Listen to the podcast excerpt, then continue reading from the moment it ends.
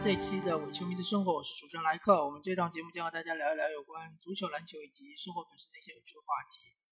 关于欧洲杯，其实我真的没什么太多可以聊的，因为我也不太好意思聊。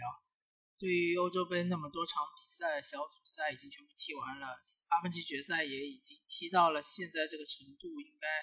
就还剩两场比赛而已。我真正完整看下来的比赛好像没有。我都是就是说，呃，有时间就看两眼的比赛还比较多，一般都是看个半场啊，或者看头二十分钟啊。包括今天我看了非常精彩的法国对瑞士的他们的加时赛，包括点球大战。对于整个比赛的包括展望啊，或者分析啊，技战术方面，确实是没什么太多的资格来评论。那么我就看一看我。今年欧洲杯上看到的一些趋势吧，这个相对来说是比较就是基本一点的，没有就是涉及到太多的专业的技战术方面。那么首先第一点就是裁判的判罚更加的趋向于是鼓励对抗，我甚至觉得足球的这个对抗的激烈程度要逐渐的向篮球对对抗的激烈程度要做一个倾斜。或者说是做一个靠近，呃，因为原来如果我们中超看得多的这个球迷们知道，中超往往就是说一个球员背身护球，后面一个球员对他一撞一挤，然后他一倒，马上就是裁判就会判犯规。但我看这一届欧洲杯就是出现了很多这种类似的情况，裁判是不会判犯规。最明显的就是荷兰对捷克那场比赛嘛，荷兰这个呃德里赫特。应该是被对方的前锋在后面推了一下，然后摔倒在地。当然，他摔倒在地之后呢，他手上有一个故意的一个手球动作，这个其实没有问题了，因为从 VAR 来看的话，确实是一个故意手球动作。但是前面那一针的话，其实是呃对面推了他一下。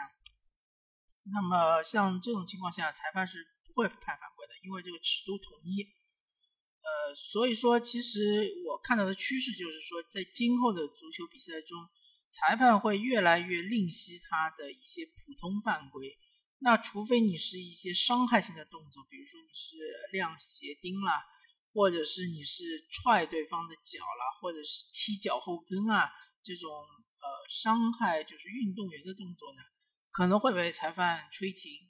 警告或者是举黄牌。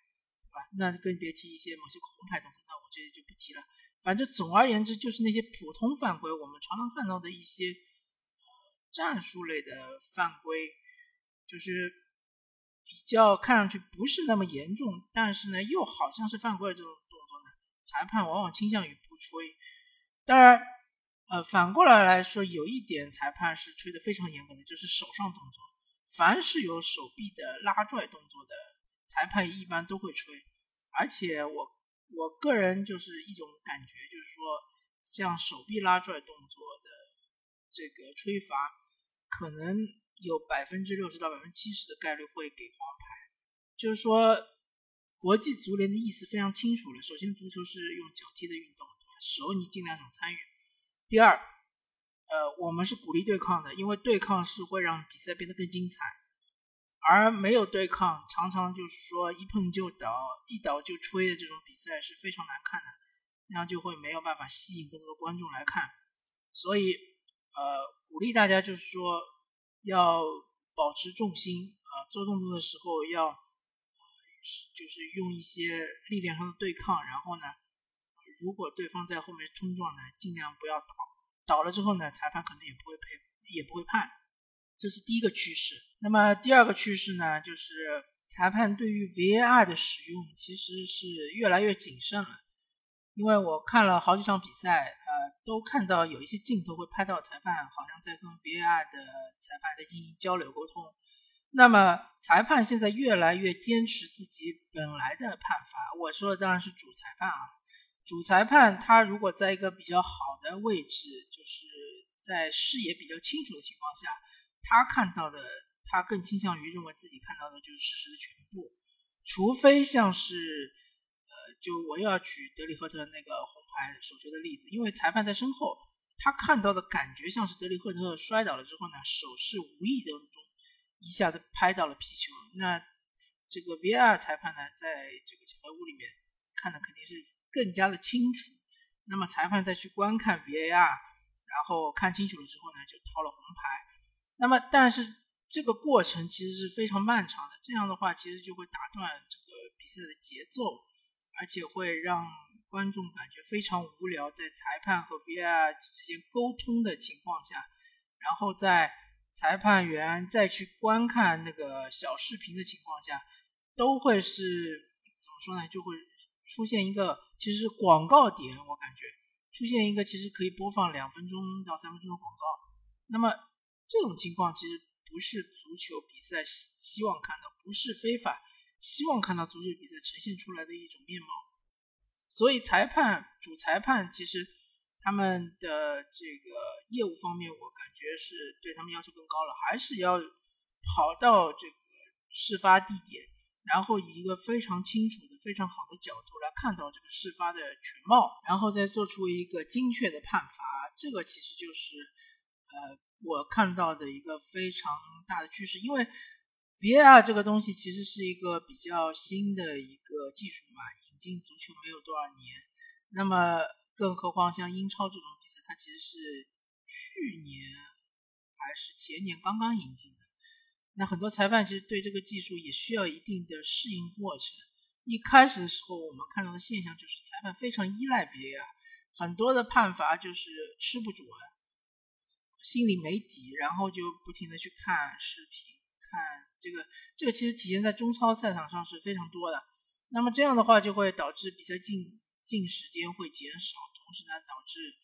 呃进攻比较流畅的球队呢就会节奏非常的乱，然后节奏会非切的非常的碎，啊这就其实有点像是呃篮球比赛，篮球比赛中我们想象一下，假设每一边有五十个暂停，那么会出现什么情况？就是比较弱的那支球队，那就会不停的叫暂停，不停的叫暂停。那么比较强的那支球队呢，他进攻就完全没有连连贯性，每一次都是后场开球、前场开球、后场开球、前场开球，完全打不出呃转换进攻，完全没有办法打出高潮。所以呢，呃，这个 VAR 其实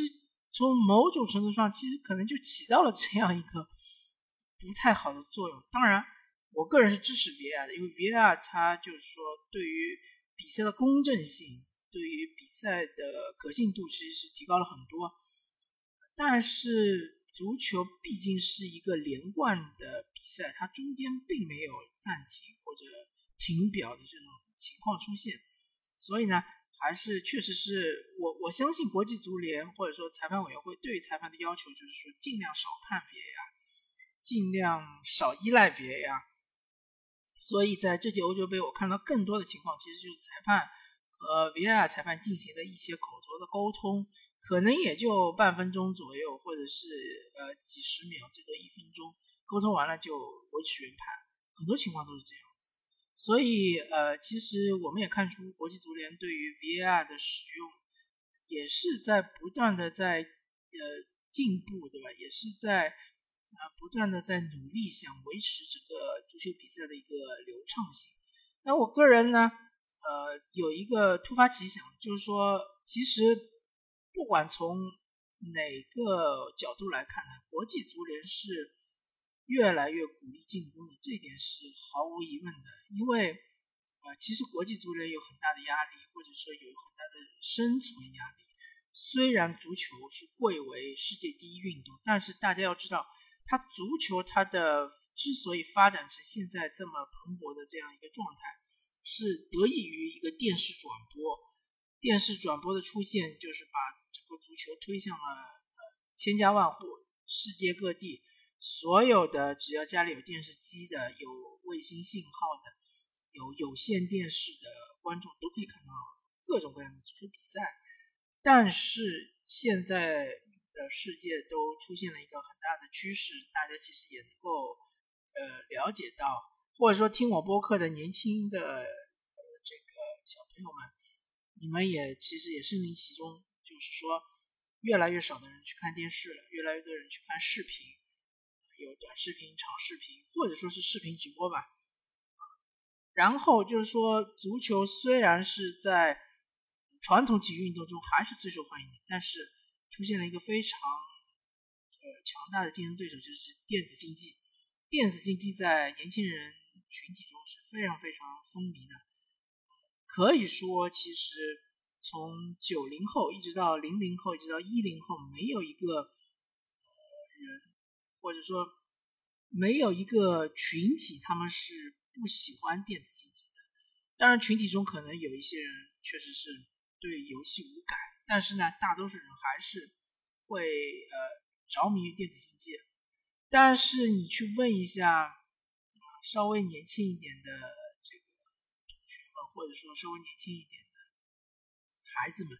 啊，因为呃我不是性别歧视，但是从足球的角度来说，球迷肯定是男性比女性多，对吧？所以你也就不用去询问女性了，你就问男性好了。你看看还有多少啊小男生，他们还是热衷于足球，他们还是会熬夜去看足球，其实是不多了。那么其实这个对于国际足联来说就是一个生存危机，不单单是中国，其实全世界都是这样一个趋势。那么一旦说以后看足球的都变成老年人了，年轻人都不看足球，那么足球可能就会。变成另外一个运动，就是斯诺克，对吧？斯诺克现在就是这种尴尬的境地。那当然，足球这么大的一个盘子，他不希望，特别是非法这一个没有领土的一个超级庞大的组织，当然不希望自己的势力范围越来越缩小了。所以他们是肯定是要鼓励进攻，鼓励打出漂亮足球，呃，甚至于他们可能。是不太希望再出现像 TikTok 这样的令人有些昏昏欲睡的足球。那么，我个人有一个非常不成熟的建议，我觉得应该取消越位这样一个规则，因为越位这个规则出现，就不是出现，就是越位这个规则的存在，它对足球比赛其实会有一些非常尴尬的一些影响，比如说。我们常常看到过有一些动图说是体毛级越位，特别是引进了 VAR 之后。当然，我不是说体毛级越位不应该吹，当然应该吹了，因为这个是规则嘛，规则就像法律一样，人人都应该遵守法律。足球比比赛就应该遵守规则，有越位这个规则，当然就应该吹。就算你越位了零点零一毫米，也应该吹，这是没有问题的。问题就在于规则本身。我们看足球比赛，我们不希望看到体毛级越位，不希望看到一个任意球发出来，然后有一个球员稍稍往前，头往前多了半个头，或者脚往前多伸了一点点脚尖，然后进了一个漂亮的头球，或者是一个凌空抽射，说是他越位，或者说是一个远射，对方门将扑出来，一个补射队员稍稍的往。比起那个回防的队员，在球员在这个就是我们本方球员射门的一瞬间，稍稍的往前探了一点点的身子，就被判定为这个球无效，补射进球无效。这些现象我们是不希望看到的，对吧？我当然希望看到这个球是进的，当然希望看到是算进的。我在这里没有抨击裁判啊，我没有说。呃，是边裁不应该举越位器，或者我没有说主裁不应该判对方越位。我还是回到这个观点，这个规则它本身存在意义是什么呢？它就是妨碍了这个进攻的，呃，说难听点就是它妨碍了进球嘛，对吧？它其实这个东西你稍稍的，就是这个进攻队员稍稍的往前探了一点点，不妨碍这个比赛整体的公平性的，对吧？正是因为出现了这么个规则，所以说才会说出现，就是裁判说一定要判，不判当然就不公平了。其实这个规则和其他规则还是很有区别的。比如说，我们再对比一个规则，比如说门线，球要整体过线才算是进球，这个很清楚，我们大家都认可。不能说球没有整体过线，球只要压到门线就算进球，那这个我觉得是没有道理的，对吧？因为毕竟这是呃，就是说讨论到了足球比赛的一个根本，就是进球的本身。但是越位这个规则，我觉得不涉及到足球比赛的原则性和根本。因为就算我们把越位这个规则取消掉，有很多人说有可能会出现这种情况，就是说有一队可能就派两个前锋，就永远待在对方的半场，对吧？甚至永远待在对方的禁区里面，啊，因为禁区里面没什么用啊，永远待在对方的禁区大禁区前面一点点，然后呃后卫拿到球去开大脚，开到前面。但是大家要知道，足球已经发展到现在一百多年发展下来了，一旦你有两个球员不参与防守，就意味着你对面就就是你防守方。一共十个人嘛，门将就是不出来的嘛，就只有八个人防对面的，可能是十个人，对吧？因为现在的都是全攻选手嘛，对面的这个中后卫也会参与上来进攻，就算两个中后卫不上来进攻，那么就是八防八，八防八的话，其实也是会空当更大，因为呃半场就这么大，人越多，对于进攻来说就越难，人人数均等的情况下，如果说。呃，一般了，一般我们看到的比赛，有可能就是说有一个前锋游弋在前方，但后面一般就是九个人防守。但如果说你又少了一个人，变八个人防守，其实这个微妙的变化对于防守方来说是巨大的劣势，很有可能就造成进球。所以，呃，不是这种线性的思维，不是说把越位规则取消了就会有很多长传冲掉，就会有很多长传过来就直接变变成单刀，没有那么简单，而且也。不太可能出现这种情况，好吧，这只是我一个不太成熟的想法，但是，呃，就是总体来说，我们还是希望足球变得更精彩，还是希望足球的进球变得更多，对吧？还是希望进攻方是更有利的一方，而不是防守方是更有利的一方，所以还才会出现现在像是高位逼抢这种非常有侵略性的所谓的呃以攻代守。其实是呃是一个很好的趋势啊。那这期我这边生活就跟大家聊到这里，感谢大家收听，我们下期再见，拜拜。